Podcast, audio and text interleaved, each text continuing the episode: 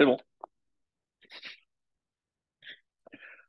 Bonsoir mes chers amis. Euh, voilà, nous commençons le quatrième livre de la Torah, le livre de Bamidbar. Alors, euh, c'est un nouveau début et euh, chaque fois qu'on commence quelque chose, il y a un peu d'excitation, contrairement à ce qu'on aurait pu imaginer, puisque c'est une répétition, certes, mais comme vous le savez, pour ceux qui suivent nos cours depuis un moment, c'est toujours avec un renouveau que l'on doit euh, aborder euh, tous ces textes d'une beauté vraiment époustouflante pour celui qui veut voir en profondeur. Alors, c'est vrai que ça paraît un petit peu technique puisqu'on va compter. D'ailleurs, le nom que l'on donne au livre de Bamidbar, Sefer HaPekudim, c'est le, livre des nombres, pour la simple et bonne raison qu'il y a deux parachiotes qui vont traiter des comptes, notamment celle-ci, Bamidbar, où on va compter toutes les tribus, on va compter la tribu de Lévi, et euh, donc c'est vraiment, on va dire, très très technique et euh, le, la paracha de Pinchas où on va aussi compter les, les Israël. Alors, c'est pas la première fois, hein, puisque dans le livre de Shemot, on a déjà assisté, et comme euh, ne manque pas de nous le dire euh, ici Rachid, Mitor Chibatan, parce que Hachem nous aime. Et euh, quelqu'un qui aime quelque chose, ben, il a tendance à compter. Pour d'abord, parce que ça le rassure, mais aussi parce que compter, c'est donner de l'importance à ce que l'on a et à ce que l'on compte. Et si Hachem nous compte, hein, c'est déjà un premier enseignement, c'est parce que chaque juif est important aux yeux de Dieu. Et il faut bien se dire que euh, on, on, va parler de groupes, on va parler de, euh, de tribus, mais quand on donne un nombre, 22 200, c'est-à-dire qu'on a donné de l'importance à chacun des membres d'Israël. Et c'est encore une fois, quelque chose de formidable, comme euh, c'est rapporté d'ailleurs dans le tour. Pour ceux qui se souviennent, c'est un enseignement que je dis souvent, souvent pardon. Mais nous, veillerons. Dans le tour, on a un moyen mémotechnique pour se rappeler quels sont les parachiotes qui précèdent certains événements. Par exemple, avant Pessar, et Menu, Ve'itru, Menu, comptez, Ve'itru. Itru, Atzeret, Atzeret, c'est l'autre nom de la fête de Shavuot, et c'est la raison essentielle pour laquelle la parachat de Bamidbar précède toujours la, euh, la fête de Shavuot. Ça va être le cas aussi cette année, puisque le Shabbat, euh, nous lirons la paracha de Bamidbar, le Shabbat qui arrive, et euh, Shavuot sera jeudi soir, vendredi, et là, on assistera à un décalage, puisque pour nous, les habitants d'Israël, il n'y a que le jeudi et Shavuot dure un, seul jour. Et donc, du coup, le Shabbat suivant, on entame déjà la paracha de Nassau. Alors qu'en Laretz, en dehors d'Israël, comme le Shabbat, c'est le deuxième jour de Shavuot, donc on va à partir de là, donc, avoir un décalage. Alors, on essaiera de gérer cela au mieux pour euh, les cours à venir. En tout cas, puisque je pense que la majorité des Juifs et encore, on va dire, euh, en tout cas les francophones, sont encore en, dehors d'Israël, ceux qui suivent nos cours, je pense qu'on va euh, adapter notre agenda avec la lecture qui se fait en Rousla Haaretz. Alors on verra comment, comment on fait cela. En tout cas, la paracha de Bamidbar précède toujours la fête de Shavuot, comme on, on, vient de le dire. Alors, combien de fois Hachem nous a compté Alors, à la sortie d'Égypte, comme on le sait, il y a aussi après la faute du Vaudor, puisque dès qu'il y a malheureusement un malheur comme un troupeau, donc on essaie de compter les survivants, donc on a été compté. Et enfin, lorsque la Shekhinah est descendue, c'est le cas ici, la Shekhinah descend et euh, donc on est ici le premier du deuxième mois. Le premier mois, je rappelle toujours, dans la Torah, c'est Nissan. Premier Nissan, c'était l'inauguration du Mishkan, du tabernacle. Donc on est ici 30 jours après, le premier du deuxième mois, de la deuxième année après la sortie d'Égypte, les Tsetam Meretz. Donc on est le premier Iyar de l'an 2448. Et donc, qu'est-ce que, pourquoi euh, on n'a pas compté tout de suite à Nissan. Le, Kliyakar donne, euh, pose cette question et donne une réponse étonnante. Et on sait très bien que, comme par exemple, lorsqu'on va faire euh, le rachat du premier-né, il faut que euh, le, le premier-né, le bébé, ait déjà vécu 30 jours. 30 jours révolus, c'est pour ça qu'on fait le pidion de rachat au, euh, à la veille donc, du 31e jour, pour, pour que les 30 jours soient viables. Alors de la même façon, le Kliyakar répond ici, c'est qu'il fallait que la Shekhinah réside en Israël au moins pendant 30 jours, et une fois que la Shekhinah résidée, à ce moment-là, Hachem nous a compté, et c'est euh, ce décompte auquel on va assister dans notre, dans notre paracha. Alors, avant de rentrer un peu plus sur euh, l'aspect euh, pourquoi on a choisi cette paracha pour précéder la fête de Shavuot, on en dira un petit mot. Alors, du coup, comme vous l'avez compris, si la semaine prochaine, le mardi prochain, donc c'est la veille de Shavuot, et, mais ce ne sera pas la veille de la paracha de Nassau pour euh, ceux qui habitent en, dehors d'Israël. Donc, je pense que le mardi prochain, on va consacrer un cours entier à Shavuot, puisque c'est vraiment la préparation. Donc, on ne va pas trop, trop s'attarder sur euh, un, des aspects, forcément, parce que, euh, comme on l'a, toujours dit, euh, si cette paracha précède, c'est qu'elle contient un message, une forme de préparation. Et, ça, on a tous besoin de nous préparer au mieux pour cette fête de, de Shavuot. Et lors de mon séjour euh, à Paris la semaine prochaine aussi, je pense que voilà, toute cette petite tournée tournera justement autour de la préparation à Shavuot, comment on se prépare pour recevoir la Torah? Et en essayant, et toujours comme on le fait, d'apporter de, nouveaux axes de réflexion pour euh, mieux nous préparer. Alors, ce sur quoi je voudrais commencer euh, mon, cours de ce soir, c'est un tiré de la paracha, et c'est le dernier verset de la paracha. Donc oui, je, sais, c'est étonnant, puisque généralement, on s'occupe souvent du début et on néglige euh, pour le dire gentiment, la, la fin de la paracha. Donc, comme je l'ai dit, donc, euh, on est ici au troisième recensement. On va nommer d'abord les chefs de tribus. Juste, je passe très rapidement. Donc, par tribu, Reuven, Shimon, Gad, Issachar, etc. Ensuite, on va euh, donner le nombre total. Voici les recensements dénombrés par Moshe Aaron, les chefs d'Israël. 12 hommes, chacun représentant de la mère de ses pères. Voici les dénombrements. Et donc après, on va donner le, les Lévites, la tribu de Lévi qui va être euh, comptée à part. Euh, on va parler après des camps, comment ils, campaient, et on va donner la disposition de chacune des, tribus. Donc, qui était au nord, au sud, Yehuda, Issachar, euh, et Zevulun, euh, donc après Reuven, Shimon et Gad, Binyamin, Menaché, Ephraim, Naphtali, Asher et Dan, et au milieu, bien entendu, le tabernacle avec la tribu de Lévi. Le changement qui va être opéré entre les premiers-nés et la tribu de Lévi, rappelez-vous que normalement, c'est les premiers-nés qui étaient censés travailler, faire le culte dans le sanctuaire, et malheureusement, après la faute du Vaudor, ils ont perdu leur statut et ils ont été remplacés par la tribu de Lévi. Pour. Rappelez-vous, quand euh, Moshe est descendu, euh, avec... il a cassé les tables, il a brisé les tables, il a dit Mil Hachem Elai, celui qui est Hachem, qui vienne avec moi. Et la tribu de Lévi s'est avancée. Et eux, ils seront au nombre de, de 22 000. Donc, il y avait 22 000 Lévites et 22 euh, 270, je n'ai pas le chiffre en tête, Bechorot. Donc, il a fallu racheter le, surplus. On va euh, compter donc les premiers-nés, la substitution des premiers-nés par, les Lévites. Et c'est ça, les 273, euh, exactement le chiffre, qui euh, restaient. Ensuite, quelle est la charge de chacune des tribus? La charge des fils de Kehat, c'est porter l'arche, la table, le candélabre. Et c'est à eux que s'adresse le dernier verset de notre paracha qui dit Velo yavo donc on est au chapitre 4, le dernier verset, verset 20. Velo yavo lirot kevala et kodesh vametu. La traduction nous donne les fils de Kehat, donc ceux qui avaient pour tâche de porter tous les ustensiles qu'on vient de citer, ne doivent pas entrer et voir les saints Kodesh et la Kodesh, ici, les outils, les ustensiles, les, les quand ils sont en train d'être enveloppés. Kevala, selon l'explication de, Rachid, au moment où on les couvrait, il ne fallait pas rentrer, il fallait attendre. Pourquoi? De crainte qu'ils ne les touchent hein, par inadvertance et meurent, d'après une explication qui suit Rachid. Mais le texte ne précise pas. Il ne faut pas voir de peur de mourir, comme s'il y avait une importance à la façon de voir les choses. Alors, euh, l'explication, euh, on va dire, classique qui est donnée. Pourquoi? Parce qu'il ne, il ne fallait surtout pas qu'il s'habitue à voir hein, ces, euh, ces, ces, ces, outils, ces, meubles qui étaient évidemment sacrés. Et la routine peut malheureusement atténuer le, le regard que je porte sur la chose, et je le sais très très bien parce que euh, l'habitude, on sait qu'elle atténue l'intensité avec laquelle je fais les choses, avec laquelle je regarde les choses.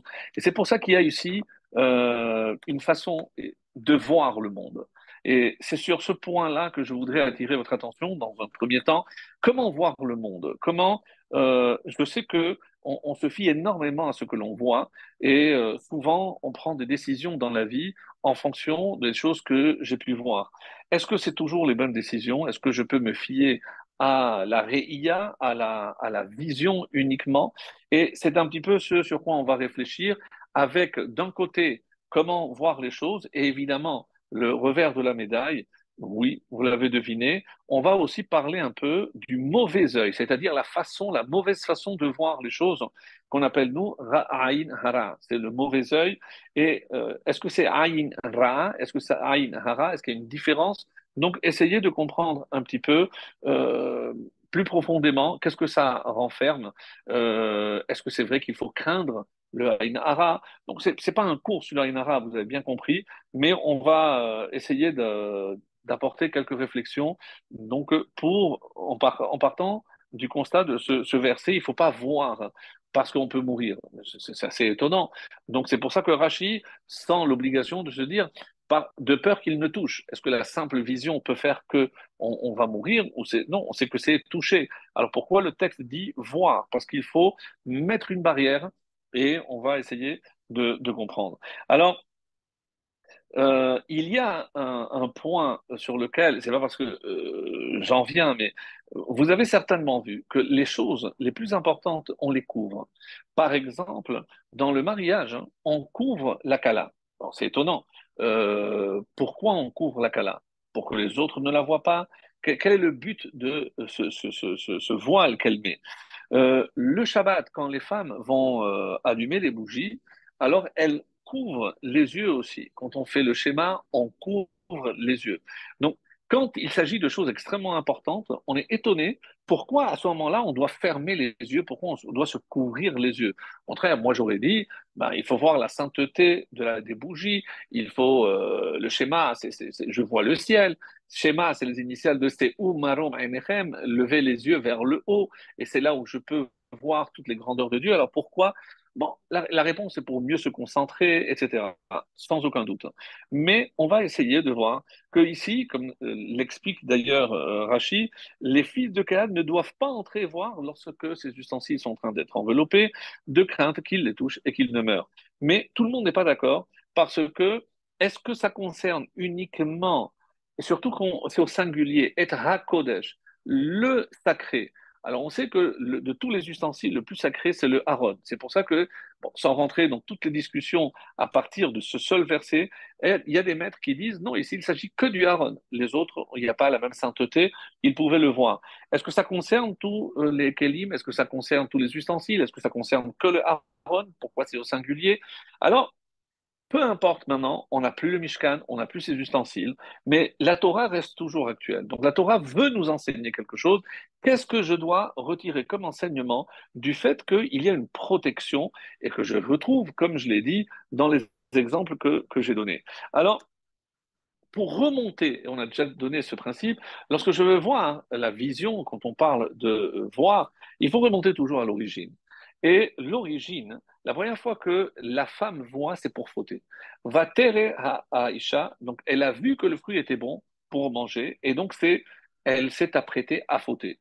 D'ailleurs, nous, on a un rappel de cela tous les matins, tous les soirs, lorsqu'on dit Lotaturu ne vous laissez pas vous dévier par votre cœur ni par vos yeux, par votre vision. Attention à ce que vous voyez et comment vous voyez les choses.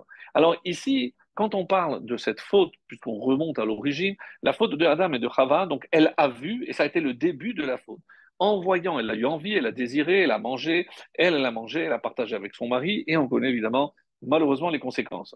Ceci dit, juste après qu'ils aient consommé, le texte de la Torah utilise un verbe très très très étonnant et surprenant puisqu'il nous dit Vatipakarna et les yeux se sont destillés, ils se sont ouverts littéralement. Vatipakarna, c'est toute la, tous les matins on fait cette bracha Pokeach Ivrim qui permet de voir, d'ouvrir à ceux qui sont aveugles. On ne parle pas des aveugles, on parle de nous. Parce que si on restait dans le sommeil avec les yeux fermés, on ne verrait pas le monde. Donc tous les matins, on remercie Hachem de nous ouvrir les yeux et de continuer à pouvoir apprécier toute la création et les merveilles de la création. Donc, ça, c'est le sens profond de cette, de cette bracha.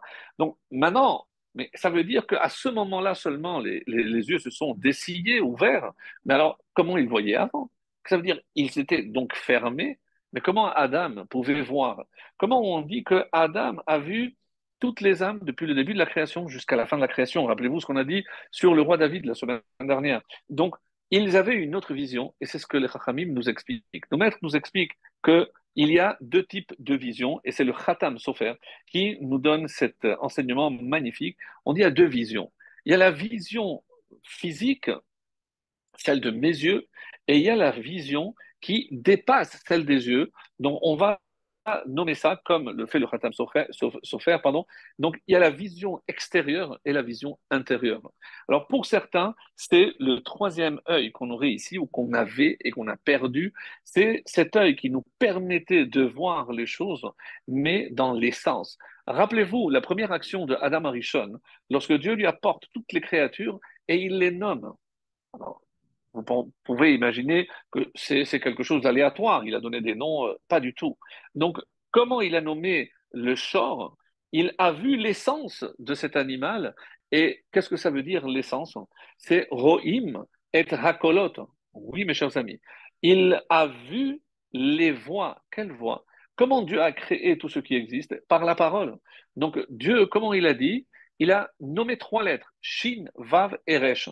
Shin Vaveresh, il a pris les énergies de chacune de ces lettres et le taureau est venu à l'existence.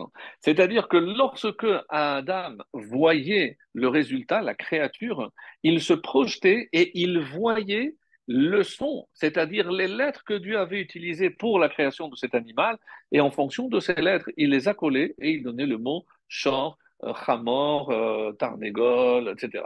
Donc, chaque mot, chaque nom représente ici l'essence.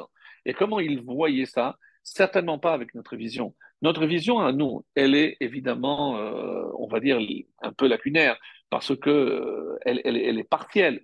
on ne voit pas tout. La preuve, c'est que euh, quand on voit quelqu'un, on pense connaître une personne, mais je ne connais que sa partie extérieure. Il faut beaucoup d'efforts pour vivre Essayez de voir à travers le voile du corps, de l'enveloppe, l'essence même de la personne. Et hélas, donc nous, on s'arrête très très souvent à cette superficialité, cette vision extérieure, et celle qui, malheureusement, va nous induire à, des fois, prendre de très mauvaises décisions. Donc, lorsque je vois une personne, je ne peux pas la juger uniquement par rapport à ce que je vois de l'extérieur. C'est vrai avec mon conjoint, c'est vrai avec mes enfants, c'est vrai avec mon voisin. Donc, je peux m'emporter parce que je vois l'aspect extérieur des choses. Mais je ne sais pas pourquoi il agit comme ça, pourquoi il a été amené à dire ce qu'il a dit. Ah, mais ça ne m'intéresse pas. Oui, ça doit t'intéresser. C'est-à-dire, faire fi de cette vision, c'est finalement regarder que l'extériorité des choses. Et la Torah nous a enseigné que c'est toujours l'essence des choses. Pourquoi les téphilines, la Torah nous dit aliadecha sur la main et pourquoi on va les mettre sur le bras? C'est pas écrit. Et comment je sais à quelle partie du bras? Parce que ce qui bouge la main, c'est le muscle. Et de la même façon, ben enecha entre les yeux. Mais on sait que les nerfs optiques se trouvent à l'intérieur et c'est là exactement où je dois placer les téphilines. C'est-à-dire que même si la Torah ne te le précise pas, mais connaissant la volonté de la Torah d'aller au fond des choses, à l'essence des choses, c'est obligatoirement comme cela que j'arrive donc à approfondir tout ce que la Torah me dit et je devrais aussi être capable d'approfondir ma relation avec mon entourage. Alors, c'est ce que le Khatam Sofer nous, nous explique, c'est que après la faute, hein, il ne restait malheureusement que cette vision, cette vision gashmite, matérialiste. Elle est parce que je ne peux maintenant voir à travers la matière. J'ai comme un voile. Et rappelez-vous que or, la peau en hébreu, vavresh, c'est aussi hiver. Hiver, c'est la peau. Mais or, pardon, c'est la peau. Hiver, c'est aveugle. Parce que maintenant, à cause de la peau, je suis aveugle. Je ne vois pas ce qu'il y a à l'intérieur. Et il faudra énormément d'efforts pour découvrir l'intériorité d'une personne. Et est-ce qu'on y arrive? Même avec son conjoint, au bout de tant d'années, on a toujours des surprises. Espérons qu'elles sont toujours bonnes. Mais en tout cas, c'est ça ce que euh, la Torah nous incite à faire. Alors, avant quand euh, après la faute, euh, Hachem lui demande Ayeka, où tu es? Alors, une réponse très étonnante de la part de, Adam. Il a dit Je l'ai entendu et je me suis va être rabé, je me suis caché. Mais pourquoi on peut se cacher de Dieu? Mais est-ce que Adam a pensé un instant cela? Évidemment que non. On, dit, d'après le pshat, le sens simple, c'est qu'il s'est couvert de, de feuilles parce qu'il a découvert donc l'aspect, euh, on va dire, négatif de la nudité. Mais d'après certains, on dit, mais avant, ben, Dieu, il ne voyait pas Dieu non plus. Oui, il ne le voyait pas, mais il avait un lien particulier avec la Shekhinah. C'est-à-dire, tant qu'il était dans le Gan Eden, il était clair que le lien qu'il avait avec Hachem était un lien extrêmement profond. Ce lien s'est rompu. Dire que Dieu l'a expulsé du jardin d'Éden, c'est pas un lieu géographique, on l'a compris, mais comment on dit la, définition du Gan Eden, c'est là où on sent la Shekhinah, on sent la présence divine. Et euh, à l'inverse, qu'est-ce que c'est le Gehinam? C'est un, un, endroit où la présence d'Hachem est absente. Donc on n'a pas besoin de voir ça dans le ciel, mais ici même, lorsque je refuse ou je rejette la présence divine, Shalom, ben, je transforme cet endroit en Gehinam. C'est comme ça que nous enseignent nos, maîtres. Alors, par contre, euh, il est aussi dit que les tzadikim, eux, ont gardé cette vision. Souvent, on est étonné de voir que euh, parfois, on, a affaire à des gdolim, je parle de vrai, euh, quand on leur pose des questions, ils, voient des choses que nous, on ne voit pas. Il, y a à ce propos une histoire que j'ai entendue une fois, c'est un chalia, un rave qui s'occupait de trois frères de très gros donateurs en Argentine, et euh, à un moment donné, un des, des, trois frères, on lui a, décelé dans les poumons euh, la maladie et ils, ils étaient vraiment euh, terrifiés. C'était le, troisième, le plus jeune. Et donc, euh, il décide de, de, voyager, de voyager à New York avec le, le pour aller voir le rabbi. Et euh, le rabbi les reçoit euh, avec le, le, qui traduisait de l'espagnol au yiddish ou à l'hébreu ou à l'anglais, et il a dit Vous ne mangez pas cachère Et ils ont dit non. Il a dit Vous devez obligatoirement manger cachère. Est-ce que vous vous engagez à manger cachère Et les trois ont dit Oui, on s'engage à manger cachère dès cet instant. Alors il a dit maintenant où tu, es malade? Il lui a dit euh, ici à la poitrine. Il lui a dit ouvre la chemise. il ouvre la chemise et le rabbi regarde. Ça a été raconté par le. Il a dit je ne vois rien. Vous pouvez partir. Et, ils sont allés aussi à New York parce qu'on leur a dit que le plus grand spécialiste se trouvait à New York. Et ils avaient rendez-vous. Donc ils, arrivent, euh, devant le médecin qui euh, commence à ausculter, à voir les, radios, etc. Il a dit monsieur, je ne comprends pas pourquoi on vous envoie ici. Vous n'avez rien. Alors, on peut dire que c'est un faiseur de miracles, mais qu'est-ce que ça veut dire? C'est que dès l'instant où le juif a pris cette décision, c'est comme si il y a un changement qui s'est opéré à l'intérieur et le rabbi voulait voir si la prise de décision était sincère, s'il allait vraiment s'engager, et quand il a vu qu'il n'y avait rien, il les a laissés partir, il savait que c'était sérieux et que ces hommes allaient manger strictement cachère. On ne peut même pas imaginer ce que ça peut faire. Alors, est-ce que c'est toujours aussi simple? Évidemment que non. On n'a plus ces Chachamim qui voyaient des choses que nous et personne d'autre ne peut voir. Mais en tout cas, ça existe, ça a existé, et c'est pour ça qu'on dit que c'est grâce à ce que la Torah donne et octroie à ces Chachamim, cette vision qui est celle de Adam avant la faute. Donc oui, elle existe. Et on dit que, Hashem, avec le début du Mashiach, on, va tous récupérer. Alors, comme dit le Rashbi, et c'est un enseignement euh, magnifique de Rabbi Shalom Bar qui dit il y a des choses dans ce monde que je ne peux voir qu'avec les yeux fermés. Je pense que c'est une des plus belles phrases que l'on peut retenir pour ce soir. Il y a des choses dans ce monde que je ne peux voir qu'avec les yeux fermés. Et quand je dis le schéma, c'est-à-dire, quand je sais que c'est Hachem qui un, c'est Hachem qui dirige le monde, Hachem qui sera un, même si nous, on est aujourd'hui éloqué, nous, il est que à nous, il sera un, reconnu par tout le monde.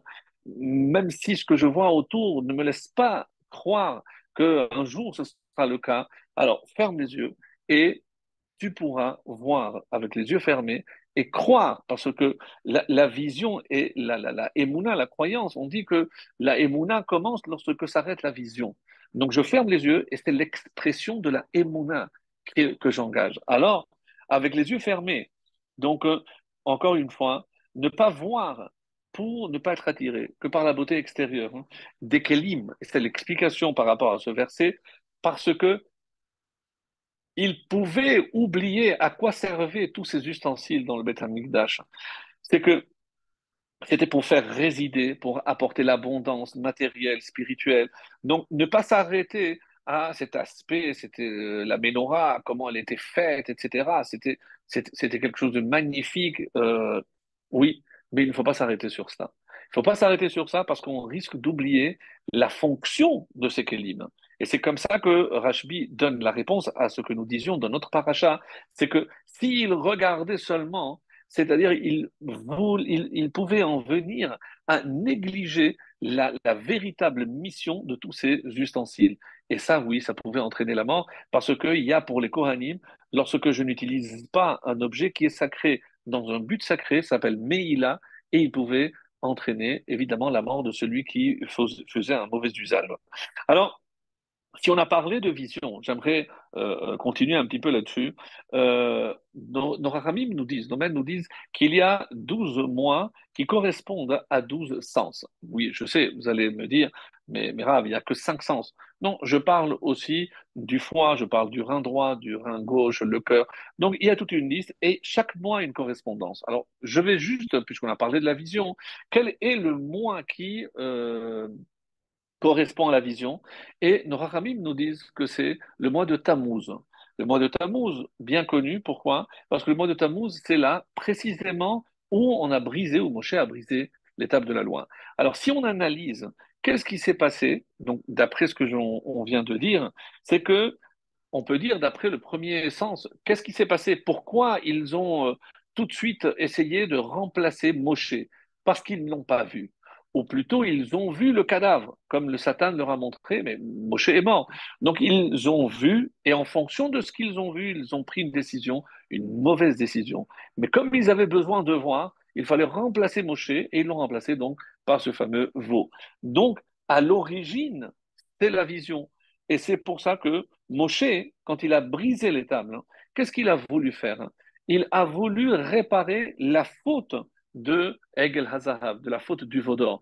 Pourquoi? Parce que si pour vous c'est tellement important ce que vous allez voir, lorsque vous allez voir ces pierres qui ont été façonnées par Hachem, gravées par Hachem, vous allez oublier l'essentiel de ces tables pour regarder que le côté miraculeux, comment les lettres traversaient et qu'elles n'étaient pas, elles pouvaient lire de part et d'autre. Vous allez vous arrêter. Et Moshe a dit non. Si, si vous n'avez pas cette vision des choses, alors je préfère briser. Et qu'est-ce qui va se passer? Les deuxièmes tables, comme vous le savez, c'est Pesol Lecha. C'est Moshe qui va les façonner, qui n'avait pas évidemment la même stature que euh, les premières tables, mais Moshe Rabbeinu, comme c'est rapporté à la fin de la Torah, pour tout le bien qu'il a fait au Béni Israël, aux yeux d'Israël, et c'est quoi ce bien? Comme Rashi le souligne, eh ben, c'est d'avoir brisé les tables. Parce que grâce à cela, il a en quelque sorte réparé la faute de, de du Vaudor. Et en parlant aussi de cela, pour bien comprendre, il y a un mismor, mismor le asaf, ba'u nachalatecha, euh, ba'u goyim le nachalatecha. Lorsque les nations sont rentrées dans ta, ton héritage, et c'est un mismor qui parle de la destruction du temple. La Gemara pose la question, les Ramim se disent comment mismor? Mismor, c'est un cantique. Comment je peux chanter lorsque je parle de la destruction du temple? Et on aurait dû dire des pleurs, euh, des lamentations, euh, une kina, mais pas un mismor. Et c'est une question qu'on avait déjà traitée, rappelez-vous, pour Tisha B'Av. Et qu'est-ce que la réponse de, nos, de nos maîtres? C'est parce que on peut se réjouir que Dieu ait lancé sa colère al avanim sur des pierres et sur des, euh, des bois. Autrement dit, Hachem a dévié la colère qui aurait dû être dirigée vers le peuple d'Israël et il a préféré détruire sa maison, son temple, son temple, pardon, pour justement préserver le peuple juif. Et c'est comme ça qu'il faut comprendre que lorsqu'on parle de onesh, de, de, de sanction, de, châtiment, les chachamim précisent en onesh et la tikkun. Je sais que c'est un mot que j'aime beaucoup parce qu'il ne faut pas toujours voir dans la Torah un châtiment, mais une réparation. Si on était, nous, assez conscients de, de, ce qu'on aurait dû utiliser comme moyen, des fois pour sanctionner nos enfants, pour euh, les châtier, pour, parce que des fois ils méritent, mais pour faire en sorte que ça soit aussi une réparation et pas que je, moi, le parent, je passe mes nerfs et je vais le priver de ce que, comme, comme sanction. C'est pas constructif. hein. Donc, c'est comme ça que euh, on peut déduire que le shoresh, que la racine de cette faute, c'était quoi? Ils ont vu l'extériorité des choses et pas la pas l'intériorité des choses. Et ça a entraîné la perte des premières tables avec euh, donc euh, ce, ce, ce, ce, deuxièmes tables qu'on va recevoir euh, à, à Kippour, mais qui n'ont pas la même stature. Le contenu, évidemment, est le même, mais on a perdu cette ou cette extériorité parce que, ça n'était pas aussi splendide comme le, deuxième temple par rapport au premier. Alors, il faut essayer toujours, toujours, que ce soit dans la vie de tous les jours, par rapport à mes enfants, mon entourage, mon conjoint, essayer toujours de voir avec un bon œil. Et c'est euh, une introduction pour euh, attaquer la deuxième partie euh, que je voulais voir avec vous. Mais en tout cas, ici, euh, comme cet exemple, euh, ne pas juger par rapport à ce que je vois. Un, un rave, une fois, il faisait un cours et les deux devant, ils n'arrêtaient pas de parler. Alors, euh, un peu exaspéré, comme c'était un des deux était une personne un peu âgée, donc il n'a pas osé faire une remarque. Il a attendu la fin du cours et à la fin, les, deux sont venus. Je, Rav, je voulais vous féliciter, votre cours était vraiment splendide. Je mais vous avez entendu quelque chose, vous n'avez pas arrêté de parler. Je dis, non, non, mon voisin ne parle pas l'hébreu et je lui traduisais en même temps. Donc, il ne parlait pas, il traduisait. Évidemment que j'aurais pu faire une erreur parce que je me fie uniquement à ce que je vois. Mais c'est pour ça qu'on ne peut pas uniquement prendre des décisions par rapport à une vision superficielle des choses, qu'il faut vraiment pénétrer, pénétrer la chose. Comme ça nous disent le- les Chachamim, voir le bien. Mais comment je peux voir le bien? Écoutez, c'est formidable. Parce que pour voir le bien, il faut que j'utilise mon bien à moi. Si je veux voir le bien chez l'autre, il faut que d'abord j'utilise le bien qui est chez moi. Et avec le bien, je ne peux voir que le bien. Si je vois le mal, ça veut dire qu'il y a le mal, comme le disait le Baal Shem Tov. Quand je vois quelque chose de mal chez l'autre, ça veut dire que ce mal est, chez moi.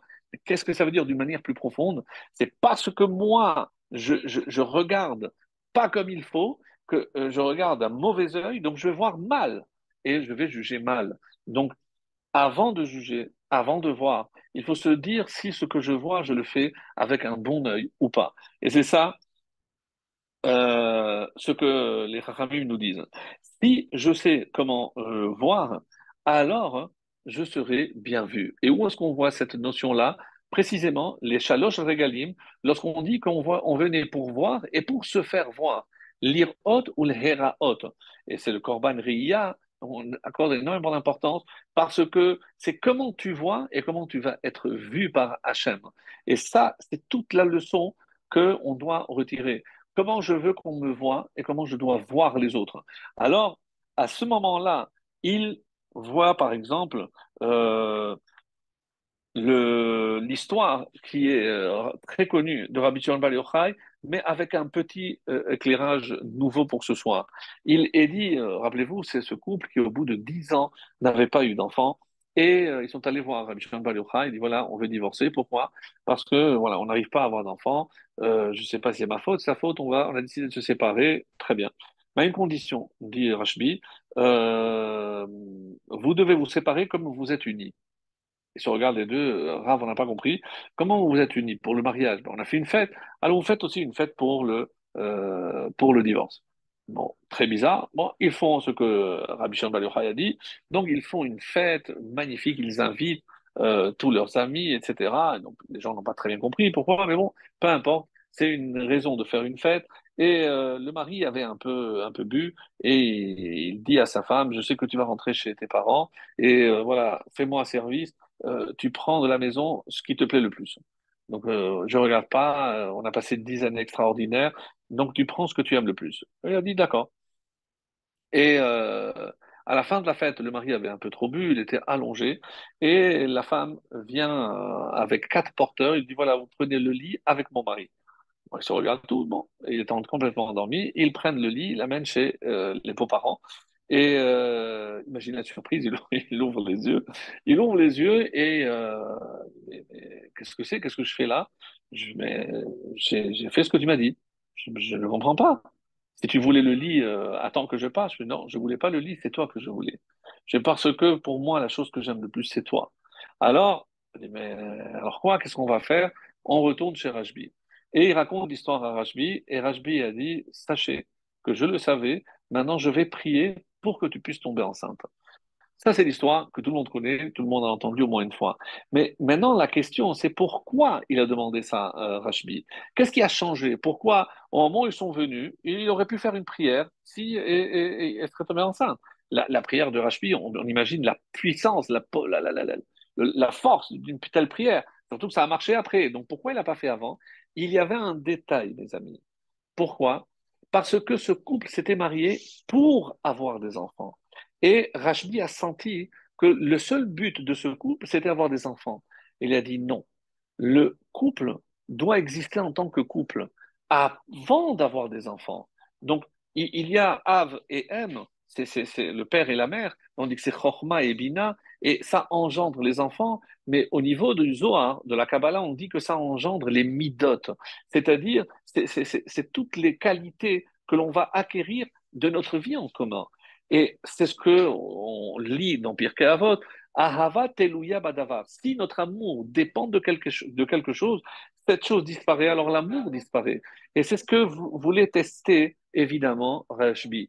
Est-ce que leur amour était conditionné par la possibilité d'avoir des enfants, auquel cas cet amour ne pouvait pas tenir et il n'aurait pas prié, il se serait séparé.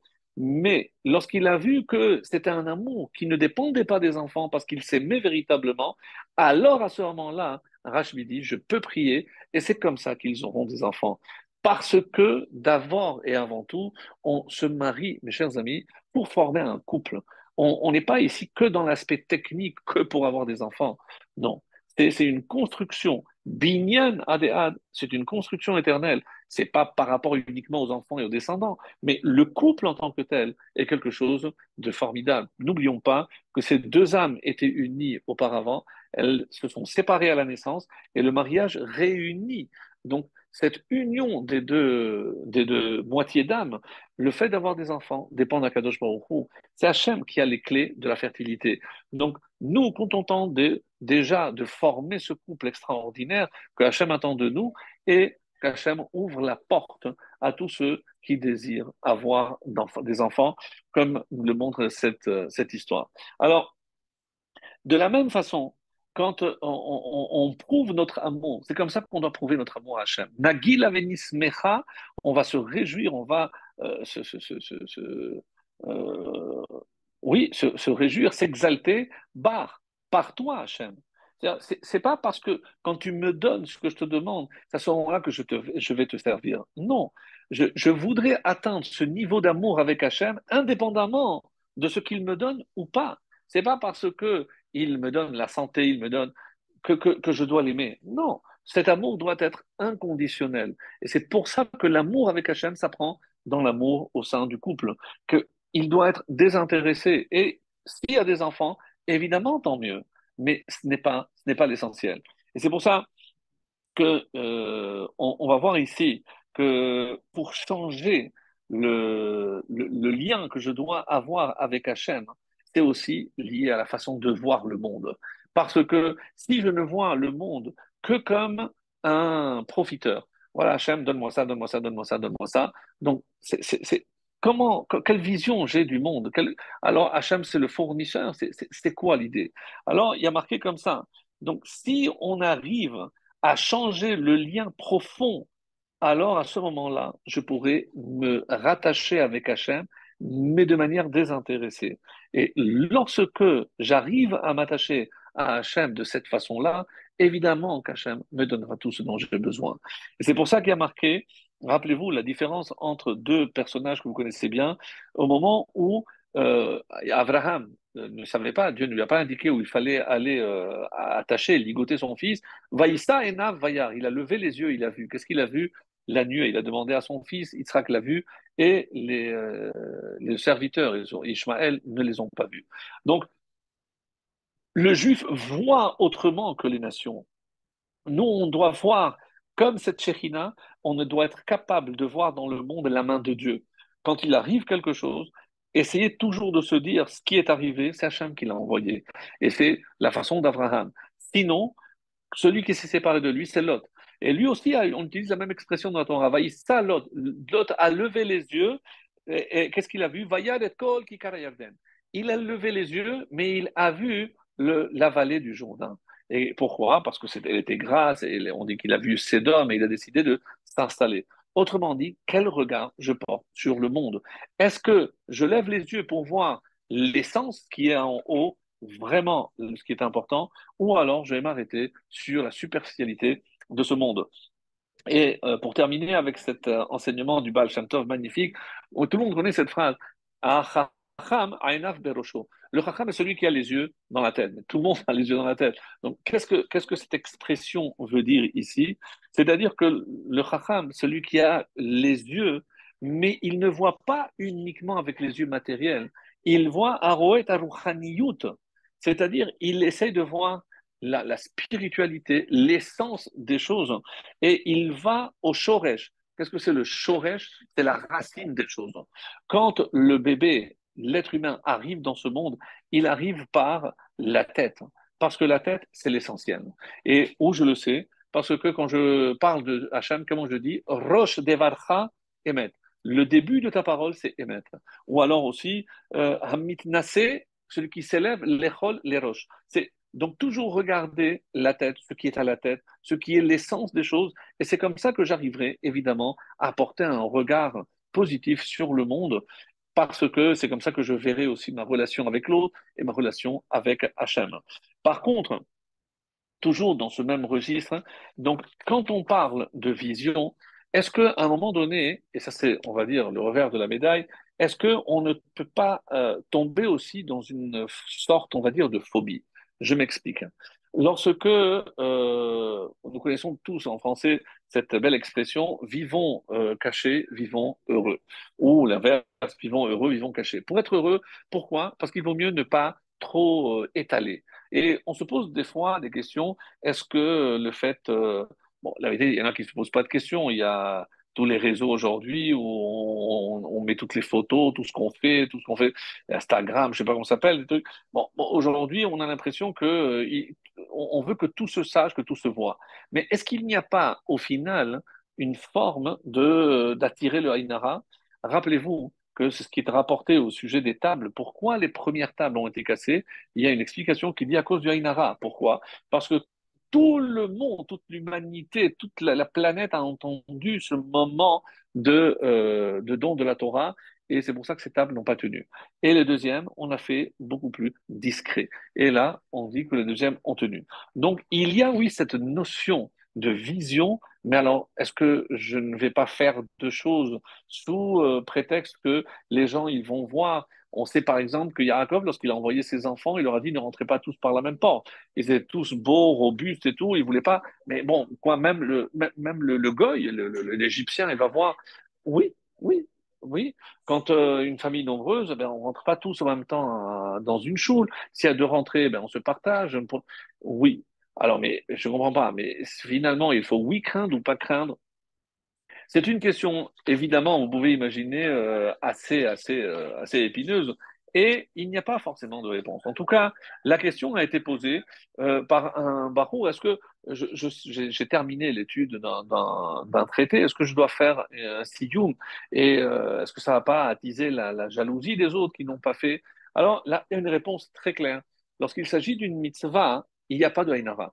Ah, ça veut dire, par exemple, quelqu'un qui va euh, offrir ou va faire un don. Aujourd'hui, il y a tellement de, campagnes qui sont faites. Est-ce que je dois rester anonyme? Évidemment, si vous donnez 200 000 euros, peut-être qu'il vaut mieux rester anonyme, sinon vous allez avoir toutes les campagnes qui vont vous tomber dessus si vous mettez votre nom. Mais est-ce que, euh, ou au contraire, parce que je sais que si tout le monde voit que moi j'ai donné, ben ça va inciter les autres. Et c'est ce qu'on appelle kim atzofrim. Donc c'est pas pas que je vais susciter une jalousie.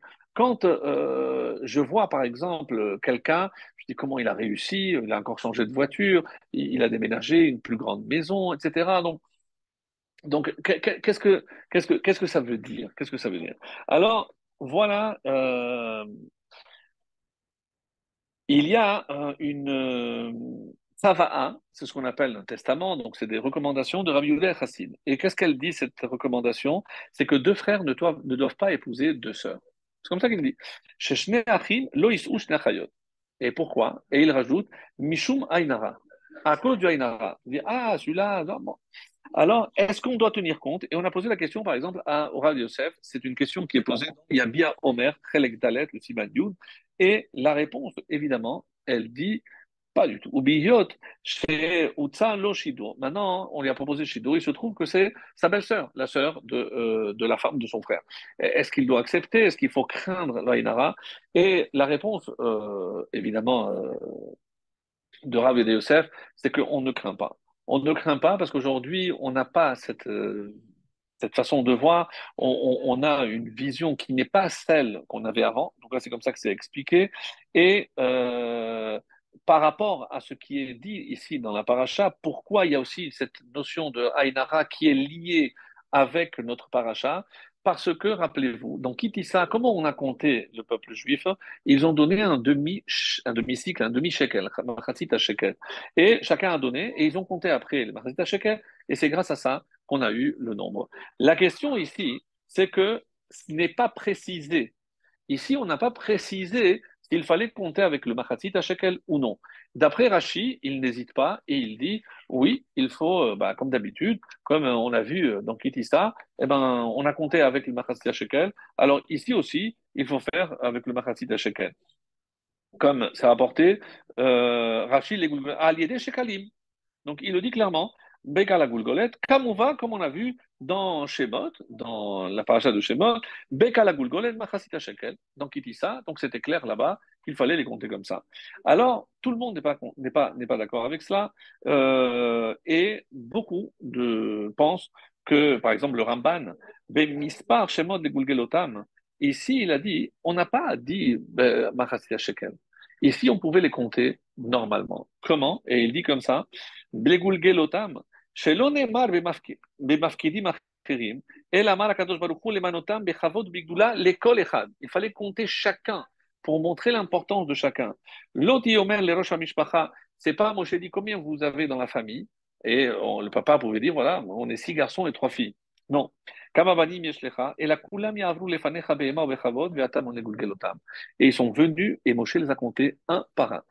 d'après l'explication de Ramban. Donc, ils n'ont pas été comptés comme d'habitude avec le Machas Teshkel, pas du tout. Ici, c'est euh, un par un. Et pourquoi? Parce que ici, on dit que comme la Shekhinah était descendue, il n'avait plus à craindre le Haïnara. Et pour nous, d'après l'explication de Ramban, magnifique, on, a un changement. Avant, il n'y avait pas la Shekhinah, donc on pouvait dire il n'était pas protégé.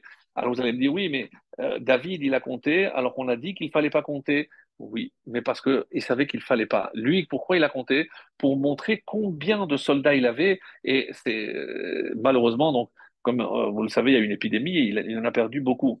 Alors, et maintenant, pour qu'on ait un peu euh, défini ce point-là, j'aimerais revenir sur Pirkei Avot, le deuxième chapitre. Il a dit le maître qui a dit à ses élèves c'est ou ou ou sortez et dites-moi quelle est derech la mauvaise voie de laquelle il faut un homme doit se sauver. Et Rabbi Lezer a dit Aïm Ra'a, un œil mauvais. Pas un mauvais œil, un œil mauvais. Un œil mauvais. Et après, Rabbi Yoshua dira plus loin Qu'est-ce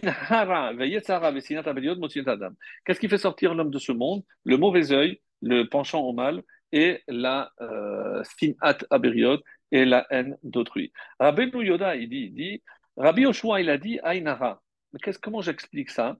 Mishe enosamer bechelko veoyan et chavero ve'ashiv imenu. Qu'est-ce que c'est un Ainara C'est, waouh, comment il a fait? Pourquoi il est plus riche que moi, celui-là? Comment il a fait pour gagner? Gadol Quand est-ce que moi je pourrais être aussi riche, acheter la voiture? Ra. Donc, cette façon de voir Alors, on va expliquer que le processus, même si vous l'avez déjà entendu, vous le connaissez certainement. Donc, j'attire le regard sur cette personne. C'est comment Hachem l'a béni avec tout, ça.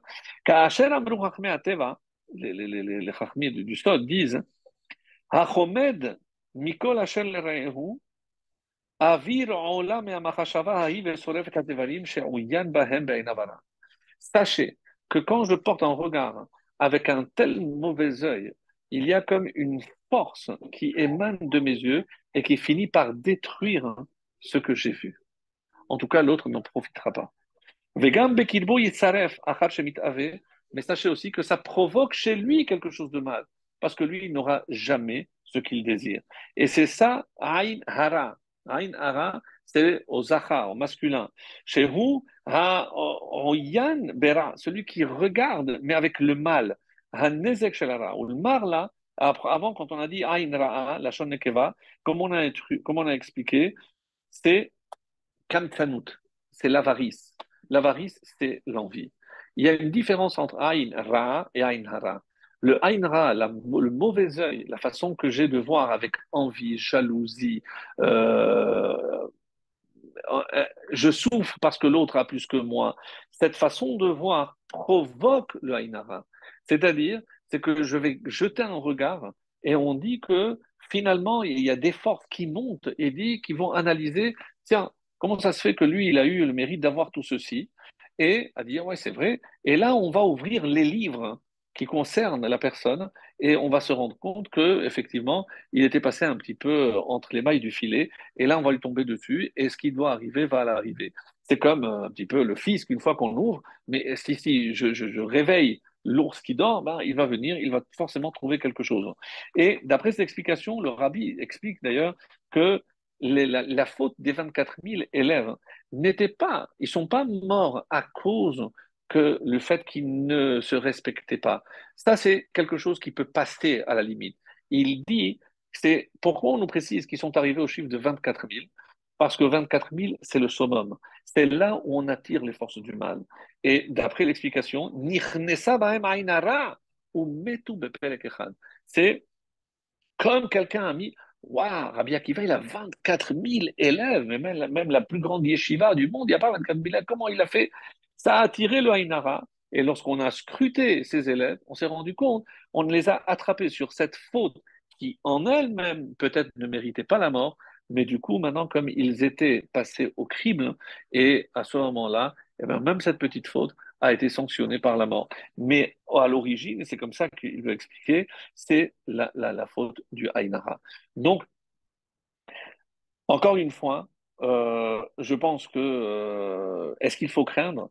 Le, le rabbi dit aussi, d'un autre côté, comme je l'ai déjà écrit, Michelo Makpid, celui qui n'est pas scrupuleux sur ça, l'omakpidim ito. On ne sera pas strict avec lui.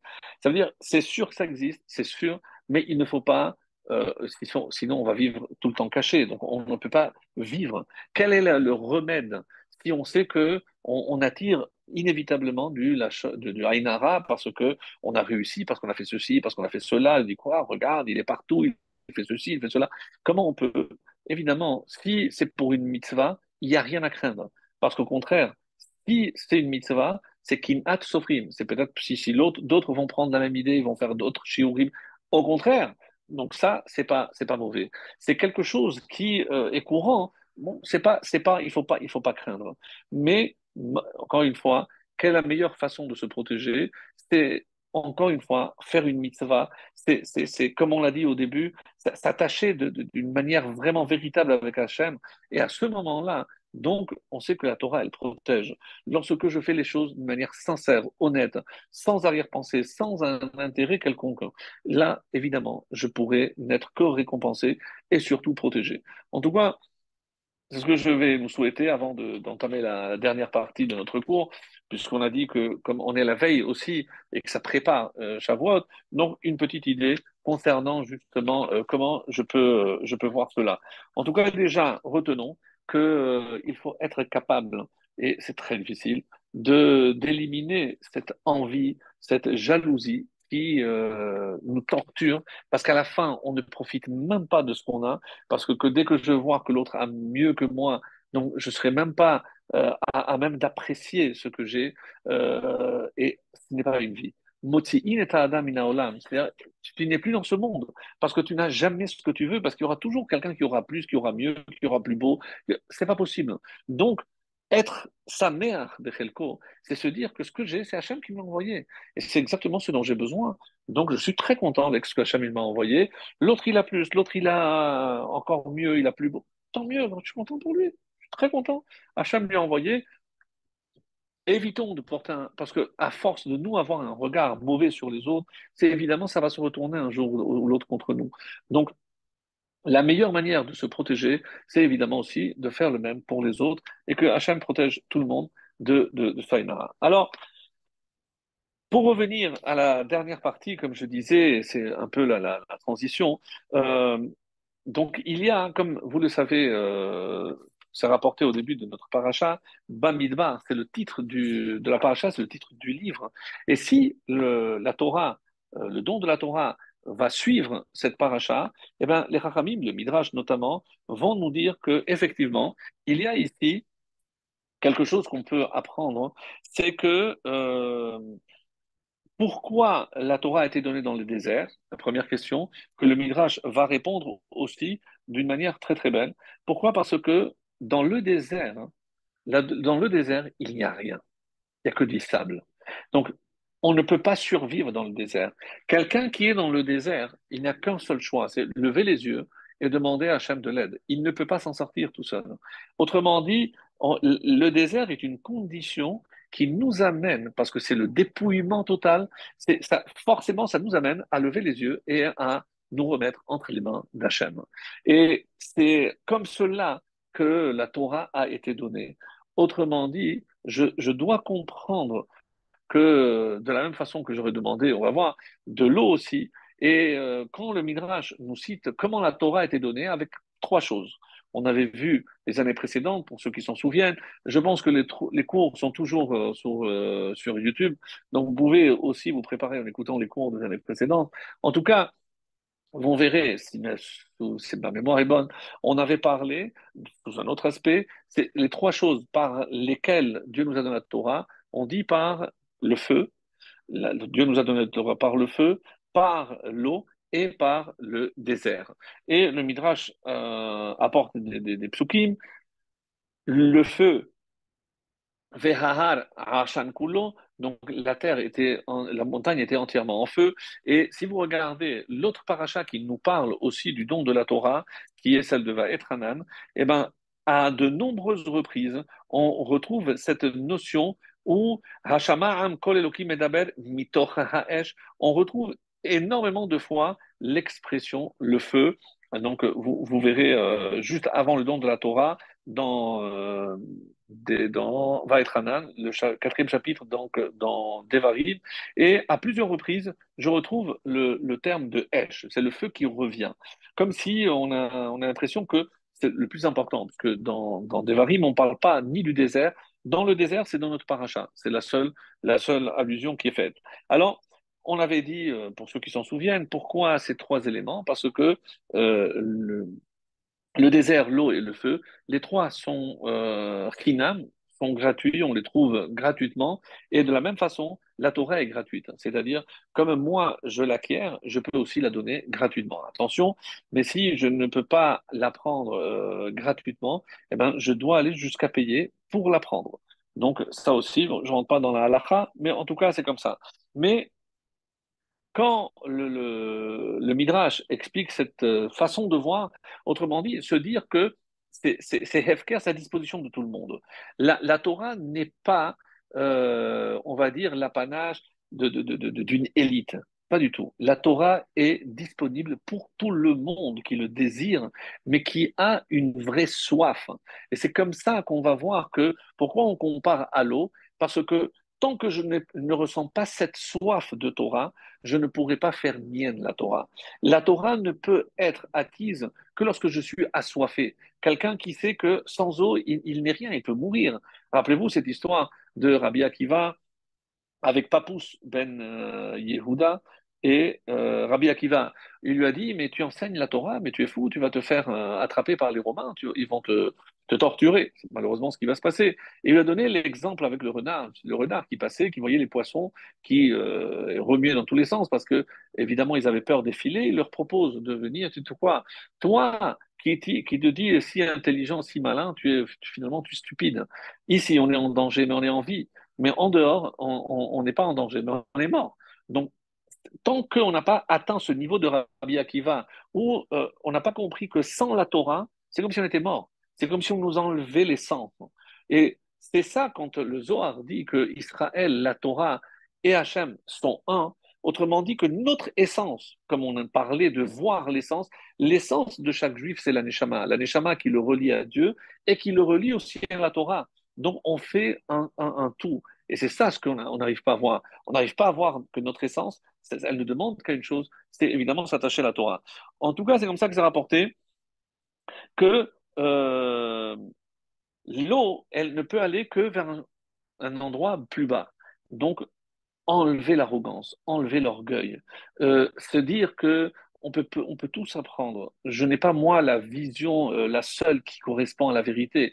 Peut-être que je dois écouter autre chose. Et avoir cette oreille attentive pour essayer d'apprendre, peut-être, même si ce n'est pas ce que moi je pensais ou ce que je, les conclusions auxquelles moi je suis arrivé. On le voit autour de nous, comment dans les médias, ce qui importe, c'est l'image, c'est ce que je vois. Mais est-ce que ça correspond à la réalité? Au final, on s'en fout. On va faire des montages. Pourquoi? L'essentiel, c'est le message que je veux faire parvenir. Les gens, ils regardent et ils se trompent, mais parce qu'ils ne font qu'à que de ce qu'ils voient. Et combien, combien ça peut être mensonger. Alors que la Torah, on a dit, Roche Devatra Emet, c'est quand est-ce que je peux aboutir à la Torah? Celui qui a une démarche honnête et qui recherche la vérité, mais la vérité vraie, pas pour faire semblant. Donc, comme euh, dans le désert, il n'y a que Akadosh Baruch il n'y a rien d'autre. Donc, on ne peut placer notre confiance, notre euh, euh, confiance qu'en Dieu. Alors, le, comme on s'est marqué? Que la, Torah n'a été donnée que Ochle Haman, ceux qui mangeaient la manne. Quel rapport? Excusez-moi,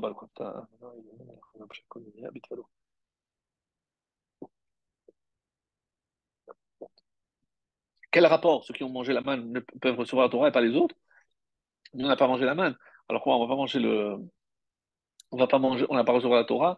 Non, qu'est-ce que ça veut dire C'est-à-dire que eux pouvaient aller dormir le soir en sachant que demain, si la manne ne tombait pas, eh ben, ils n'auraient pas de quoi manger. Et ça ne les empêchait, pas de dormir. C'est d'ailleurs leur confiance. Dieu a créé une, confiance telle, pas comme celui qui a demandé à son père, papa, voilà, j'ai besoin de temps euh, par mois. Il lui a donné un chèque euh, pour toute l'année. Il n'a plus revu son fils toute l'année. Alors, euh, évidemment, à la fin des provisions, il est venu pour renouveler le stock. Je dis, comment, on t'a pas vu, tu n'as pas appelé, etc. Non, j'étais très occupé. Je dis, bon, combien il te faut par semaine? Tant. Tiens, je vais te donner tant par jour et tu viendras chercher chaque jour. Donc, c'est une façon de maintenir un lien avec la Kadosh Baruch Hu. Aman, c'est placer notre bitachon cœur en Hachem. Et en milevado, personne d'autre. Je ne peux pas compter sur autre chose que ce qui, euh, ce que Hachem me donne. Le, le Rambam, rappelez-vous, à la fin de Ilchot Talmud Torah, il a dit, et pas seulement les Kohanim qui s'occupent d'Hachem, qui s'occupent de la sainteté, mais tous ceux qui s'occupent de la Torah. C'est-à-dire celui qui veut vraiment s'occuper de la Torah. Et ça, aujourd'hui, euh, vraiment, c'est une vraie mitzvah. Parce que on sait tous qu'on n'a pas cette capacité. Mais tant qu'il y a des hommes qui sont capables de donner tout leur temps, toute leur énergie, ils auraient pu faire des études, gagner 5, 10, 20 fois plus. Hein. Mais pour eux, l'essentiel, c'est la Torah. Mais grâce à qui cela est possible? Grâce à ceux qui ont compris ce message et qui leur permettent de vivre sans se préoccuper. Et c'est pour ça que euh, à, la veille de la Torah, je pense que c'est une des plus belles mitzvahs qui puisse exister, c'est euh, savoir que si c'est pour la Torah l'essentiel et qu'il existe des gens qui se consacrent à l'étude de la Torah, c'est comme ça que je veux aussi, moi, participer, parce que c'est une façon de recevoir, de recevoir la Torah. En tout cas, ça c'est pour le désert. Pour l'eau, on a expliqué, Papous Ben Yehuda avec Rabbi Akiva, on l'a dit, et en tout cas, euh, à tel point il est écrit dans l'Agmara que s'il y a un élève qui devait aller s'exiler dans une ville de refuge, eh ben, vous imaginez, le rave devait aller avec lui. Bah, c'est un peu exagéré, il on parle d'une période où il n'y avait pas de livre. Mais pourquoi? Parce qu'il doit aller en exil, mais un élève qui n'a pas de maître, qui ne peut pas étudier la Torah, ben, je le tue. Et donc, la, la, sanction, c'est évidemment qu'il soit protégé. Je ne veux pas qu'il soit tué, qu'il meure. Imaginez comment la Torah voit les choses. C'est-à-dire que si cet élève a commis un meurtre par inadvertance, il doit aller s'exiler, eh ben le maître s'exile avec lui pour continuer à lui enseigner la Torah, parce que ce n'est pas une raison pour le priver de Torah. C'est extraordinaire, vraiment, à un point, on peut on peut pas imaginer. Et euh, on arrive au feu au feu, et ce sera notre conclusion aussi. On avait dit qu'il y a le feu, on, voit le, feu qui revient constamment.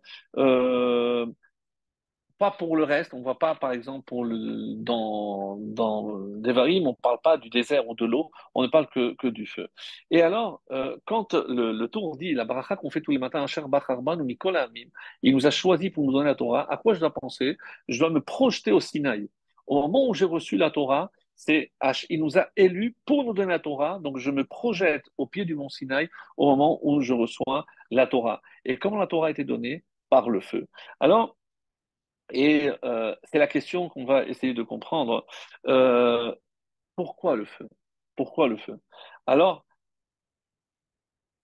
il y est dit que Rabbi Chaina Bar Papa, euh, c'était l'ami du Malach C'est en Ketubot 77b.